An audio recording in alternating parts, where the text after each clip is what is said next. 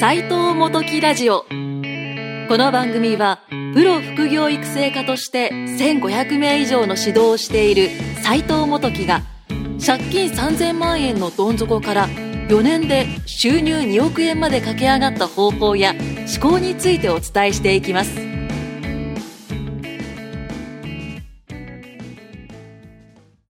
どうも、斉藤元樹です。インタビュアの伊勢正弘です。斉藤さん、は12回目の斉藤元木ラジオ。い。ありがとうございます。結構長いこと続きましたね。いやー、結構続いてますね。はい。継続は力なりですね。間違いないです、ね。はい。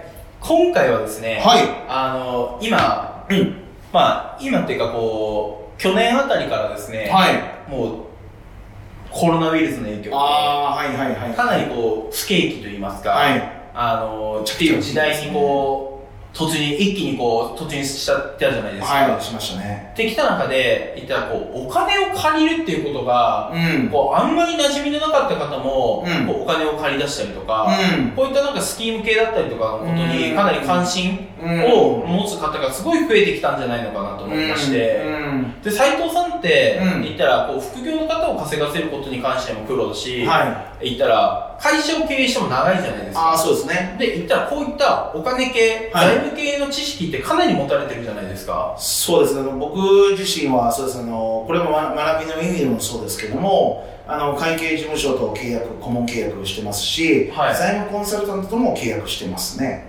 そうですよね。はい。なかなか、その、なんですかね、稼ぐことを覚える、うんその、事業のことをたくさんこう考える経営者さんいるかもしれないですけど、会社のその、なんですかね、財務状況財務状況ですよね。とかまで、こう、自分のうん。知識をこう、高めていこうとかっていう、なかなかこう、知識を持っている方うん。ってかなり少ないんじゃないかなと思っていやま、して。結構もうめちゃくちゃ少ないですね。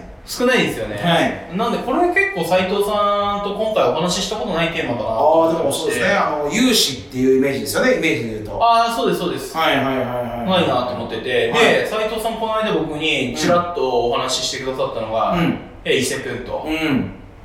金持ってる会社はあれやな、みたいな。金借りにくいなってなんかボソって言ったんですよ。ああ、はいはいはい。えー、と思って言いま。したね。えー、と思って、うん僕のイメージ逆だったんですよね。はいはいはいはい。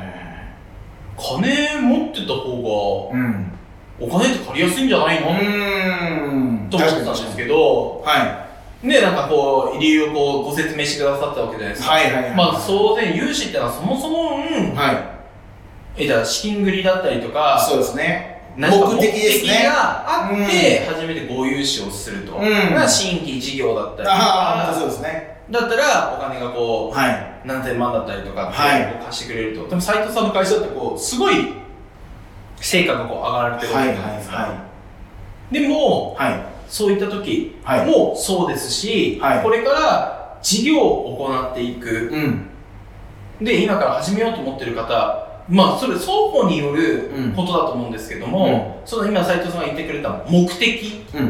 っていう、うんこの目的を相手にどう説明するかっていうのが、はい。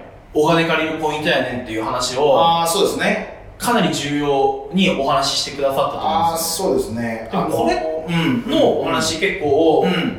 詳しく聞きたいなと思ってまして。はいはいはい。これまあ、ちょっと二つありまして、あの、二つの考え方があるんですね。はで、これ一つ目、副業とか起業したての人のパターンと、はい。二つ目が、あのーもう起業して、はい。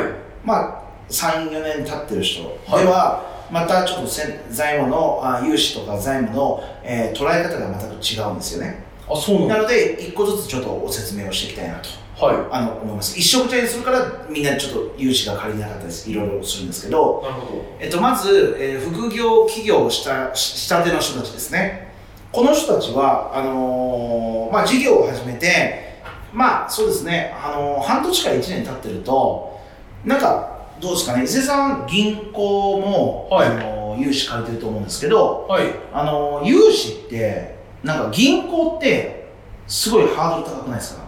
あ、高いですね。なんか敷居高いですよね。え、めちゃくちゃ高い印象があります。えー高いですよね。はい。で、これがまず、あのー遠慮してますよね。なんか生きにくいじゃないですか。あ、いや、めちゃくちゃ生きにくいです。めちゃくちゃ生きにくいですよね。はで、でも、銀行の営業マンって、お金貸しくて仕方ないんですよ。い。そうなんですか？そうです。銀行の人たちってお金貸すところめちゃくちゃ探してるんですよ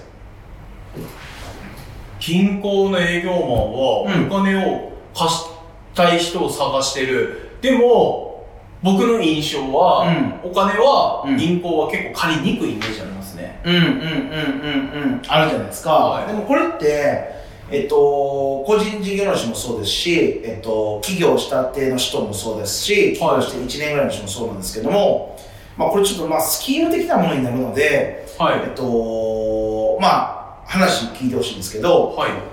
えー銀行って確かにお金貸してくれるんですけど皆さんが最初に行くのって銀行の前に、えっと、国民政策金融高校なんですよ行くのが。ああ、行きますね。はい、あの国民政策金融高校行ってその後、えっと銀行に行ってもらうんですけど皆さんそうですね。こういう形になるんですけどもあの信用金庫こ国民政策金特に国民政策金融高校は、えっと、初心者のことに優しいので、あはのお金をもうそもそも貸してくれやすいですい。なるほど。事業計画書が浅くても貸してくれますお、事業計画書というのは、うこれから何をやります？やりますっていうのが正直素人みたいなんでもあの通してくれますなるほなぜなら国の機関なんでど。なるほどですね。国が初心者のために初めて融資を申し付けるような仕組みになってる機関なのではい。もうそもそも甘いんですよハードルがなるほど。甘いわけですね。甘いです甘いですもう余裕で甘いですはい。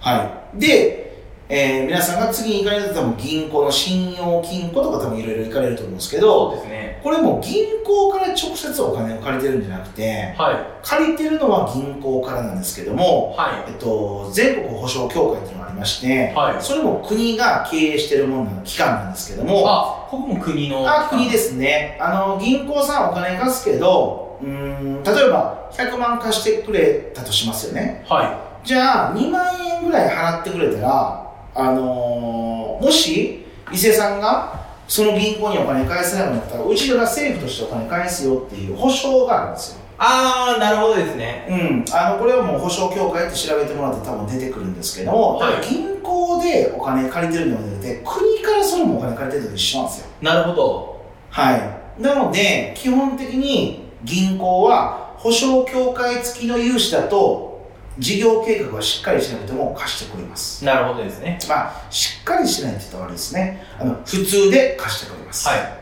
はい、なので初心者の方ほどその政府系の機関を両方使ってほしいなと思いますなるほど。国民政策金融高校と信用保証協会を使った信用金庫からお金を借りるってことをやれば別にそんなに対してお金は絶対に貸してくれますなるほど。うんこれが一つ目です。一つ目なのでシンプルに言うと結論は一番に該当する人たちは早く行きなさいって。なるほど。はい。まあ、今から事業を始める人たちは、はい。もうすぐに、すぐに行って政府機関に頼りなさいってことです。ってことですね。国がそれを認めてるんですから。なるほどですね。はい、で2つ目はですね、あのまあ、僕のケースも当てはまりますし、えー融資を結構借りてる人ですねはい例えば IBC の、あのセドリ物販コースとか中国輸入コースってみんなのおあの起業されてる人結構多いじゃないですか多いですね。でも副業の人でも大きくやられてる人が多いじゃないですか多いですね。あの最初みんな副業で100万ぐらいからやってますけどはい。あのまあそれが300万500万1000万まあ一番上だと1億円ぐらいもやってるじゃないですかはいっていう感じでやるとやっぱ融資がどうしても必要になってくるんですけど、はい。この融資もあのどんどんどんどん借り入れをしていくとですね、えっと、やっぱ限界値っていうのが来るんですよ。なるほでこの限界値が来た時に銀行ってやっぱりストップかけるんですよ。ど。はさっきの話じゃないですけど保証協会付きって8000万までしか出ないんですよ。い。なるほどですね。これは8000万以上ってなかなか出にくいんですよ。はい。はい。8000万まで保証してくれるから何分も貸すわって感じが銀行ですよ。例えば伊勢さんが僕にあの伊勢君お金貸してくれと。8000万貸してくれと。でも返すかどうか僕分かんないですよねそうですね。分かんないですよねはい。でもこれがもし国がいやもし斉藤さんが飛んだら1日後にもし飛んだら1日後に8000万振り込むよって伊勢さんが言ってくれたら伊勢さんお金貸しません？貸しますね。絶対貸すじゃないですかはい。だから銀行ってめちゃくちゃ美味しいビジネスモデルしてるんですよなるほどですね。政府に守られてるビジネスモデルしてるんですよなるほど。8000万までは8000万まではってことですね。はいはい。じゃあこれが9000万になると1000万自分の損失になる可能性が高くなるわけじゃないですかはい。ってことで急に融資が厳しくなるんですよ厳しくなりますね。になるんですよはい。はい。なので、あのそういう時は事業計画書、さっき言った事業計画書が、ガチンコの事業計画書がいるようになってくるんですよ。なるほど。はい。で双方事業計画書っていうのが、はい。融資を借りるときには、はい。まあ、今のその業績もすごい大事うんだとは思うんですけども、うんかなりこの事業計画書っていうのがポイントってことですそうですね。何のためにこのお金を使うか。がまず1点です。かはい。それがしっかり言えないとダメです。なるほど。で、2つ目に、このお金を使うと、1年後、2年後、3年後、どうなってるかを必ず伝えなきゃいけないです。なるほどですね。この2つがあれば、基本的には OK ですね。なるほど。はい。じゃあ、で、その事業計画書っていうのはかなり重要だけれども、はい。まだ、はい。これから新規事業を始めるだったりとか、はい創業したての方は、はい。政府機関の、はいえー信用金庫はい。と、えっ、と、日本政策金融公庫ですね。ああ、そうですね。国金は借りやすいってことなんですね。ああ、もう借りやすいっていうか、ほぼほぼ貸してくれます。それは、やっぱ事業計画書が、言ったらまあ、甘いと言ったらあれですけども、うん普通の状況のあれでも、うん、いいよって国の、まあ、言うように設定されてますから。ってことですね。で、逆に言うと、僕、あの、政策金融公庫、国民政策金融公庫って、はい。3000万まで、あの、無担保無保証で借りてるんですね。はいあのコロナ融資とかちょっと別でね。はい。借りるんですけど、えっと、僕実際銀行からプロパーで、信用保証客付きじゃなくても、1億以上借りてるじゃないですか。はい。あのー、借りてるじゃないですか。そうですね。でも、えっと、国民政策金融公庫は、もうこれだけの規模になってくると、えっと、僕の企業と利益とかになってくると、えっと、逆にお金を貸さなくなりましたね。1000万しか貸してくれてないです。あ、そうなんですね。はい。僕より売り上げが低くて、僕より利益が少ない人でも3000万借りてますね。なるほど。でも僕のは金が余ってるんで、逆に国民政策金融公庫は、私たちのビジネスモデルには当てはまってないって言われますね。あなんで、顧客の、その、ペルソナではない対象が違うってこと対です、象ではないわけですね。はい。では僕1000万しか借りませんでしたね。へその代わりこれ銀行行くともう1億でも貸してくれますね、僕の場合は。なるほどですね。でもそのポイントとなるのが、事業計画書。事業計画書なわけですね。はいこの事業計画書っていうのは、うん。具体的にどんな風に書いたらいいんですか？まあそうですね、やっぱりあのそのビジネスモデルをする上で、そこのマーケットの広さをまずあの調べなきゃいけないですね。マーケットの広さ。はい、要は市場規模って言われるやつですね。はあの市場規模が1000万しかないところに100人いるのがちょっとマーケット弱いじゃないですか。い。弱いですね。とかありますので、まずはマーケットを調べる。はそして自分のスキルがこんなスキルを持ってるよと。い。ああ、なるほど。他社と比べてこういうところがあるってことですか？で、これをこうやって売っていくんだって、まあ何でも売り物なので。ああ、そうですね。はい、これを売っていくんだってことをしっかりまず事業計画書を書いて、はい。あとは収支計算書ですね。収支計算表。まあこれだったら100万売り上げれますと。は100万売り上げたら経費が40万なので60万は儲かりますと。い。なるほどっ。ていうような毎月のすごいシンプルなものでいいと思います。ああ、なるほど。はい。でもそこはちゃんと銀行員の人が見て納得をして腑に落ちたら、そうですの。が大事ってことああ、そうですね。なるほど。そういう感じですかね。で、それでやっていって、なおかつあともう一個あればいいのは、2年、このお金を借りて、こう突っ込む、あこれを投資すると、2年後、3年後に、こういうふうにうちの会社は拡大しますっていうビジョンまでが明確に描けてると、銀行、特に政府系の機関は、もう、OK、よく書いたよって言っております。なるほど。はい。だからプラス会社のビジョンまで書き切るっていうのが大事なわけです。あ、結構大事ですね。ああの、どうなっていきたいのかって結構あるじゃないですか。あの、なっていきますね。はい。結構その事業計画書って、はいもう何書いたらいいんだろうって結構思ってる方多いと思うんですよ。ああ、多いですね。僕も実際こう、事業計画書って書いたことあるんですけど、はい。いや、何書くんだろうな、みたいな、これみたいな。いや、結構難しいですよね。いや、結構難しいじゃないですか。うんうんで、その、言ったら、借りたら借りたい時はすごい大きなお金を借りたいわけじゃないですか。ああ、そうですね。で、言ったらこの大きなお金を借りる理由を述べないといけないわいや、けじゃないもう間違いないです、ね。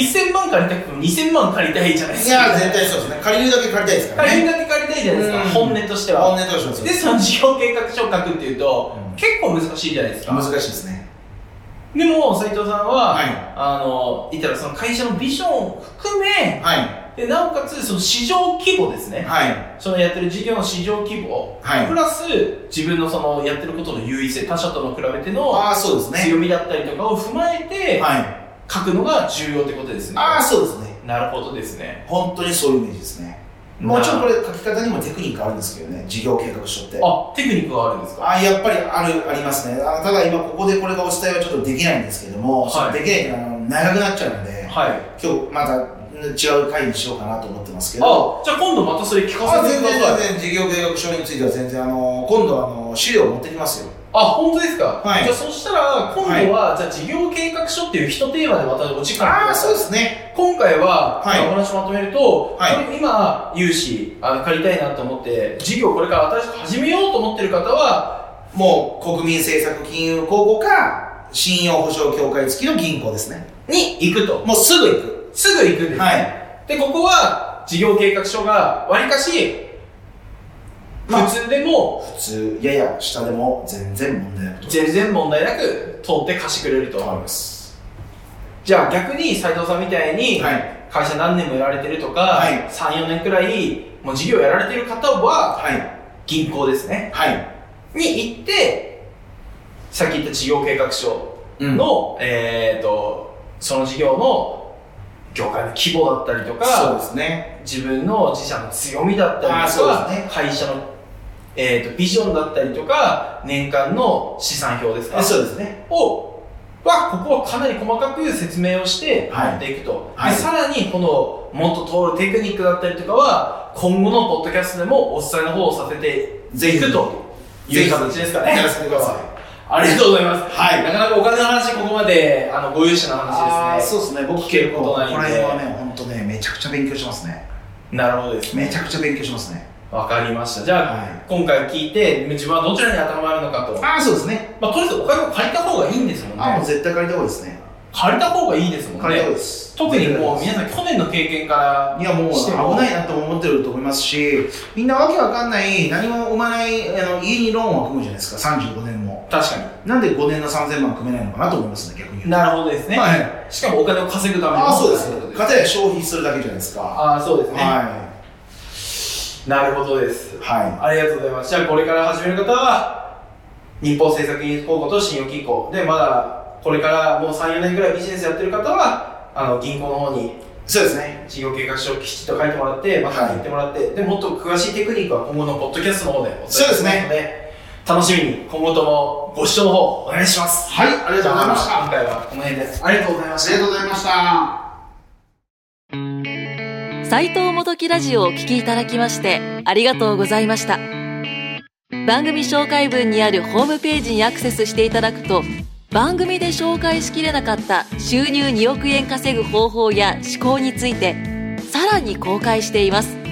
ぜひご覧ください